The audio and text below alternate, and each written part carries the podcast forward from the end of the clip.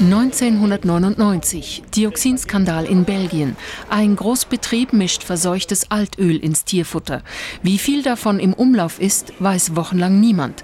Zehntausende Tiere werden notgeschlachtet. 2003, Dioxinalarm in Deutschland. Ein Tierfutterproduzent liefert über 1000 Tonnen Futter.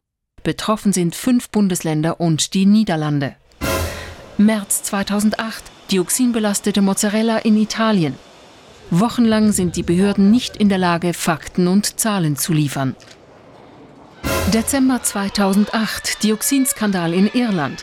Die genaue Ursache für das belastete Schweinefleisch wurde nie abschließend geklärt. Der aktuelle Fall in Deutschland. Ursache ist offenbar dioxinbelastetes Spaltfett aus der Biodieselindustrie. Täglich werden neue Landwirtschaftsbetriebe gesperrt, fast 5000 wurden mit verseuchtem Futter beliefert.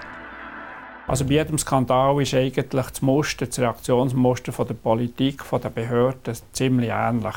Man verlangt mehr, schärfere Kontrollen.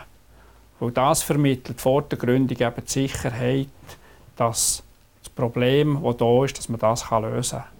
Mehr Kontrollen? Einfacher gesagt als getan, wie diese Dioxinanalyse an der EMPA in Dübbendorf zeigt. Markus Zenneck und sein Labor für Schadstoffanalytik ist eine von nur zwei Einrichtungen in der Schweiz, die dafür überhaupt eingerichtet sind. Die Dioxinanalyse ist komplex und aufwendig.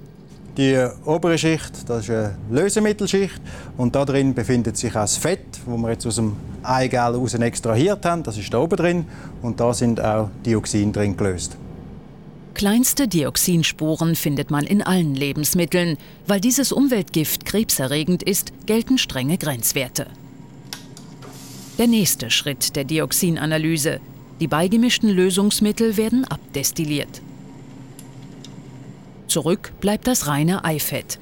Dieses Fett wird im sogenannten Säulenchromatographen aufgelöst. Der Vorgang dauert rund eine Stunde. Reststoffe werden dabei abgepumpt. Das Dioxin bleibt im Kohlefilter zurück. Einen ganzen Arbeitstag dauert das Isolieren der Dioxinspuren.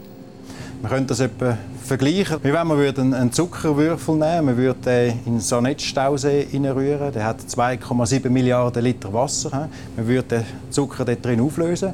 Wir würden nachher angehen, ein Liter von dem Wasser mitnehmen ins Labor, analysieren und wir könnten dann sagen, jawohl, der Zuckerwürfel ist reingerührt worden oder nicht. Also man sieht, das sind extreme Dimensionen, also ganz kleine Spuren, die wir da eigentlich nachweisen. Und das macht es sehr schwierig.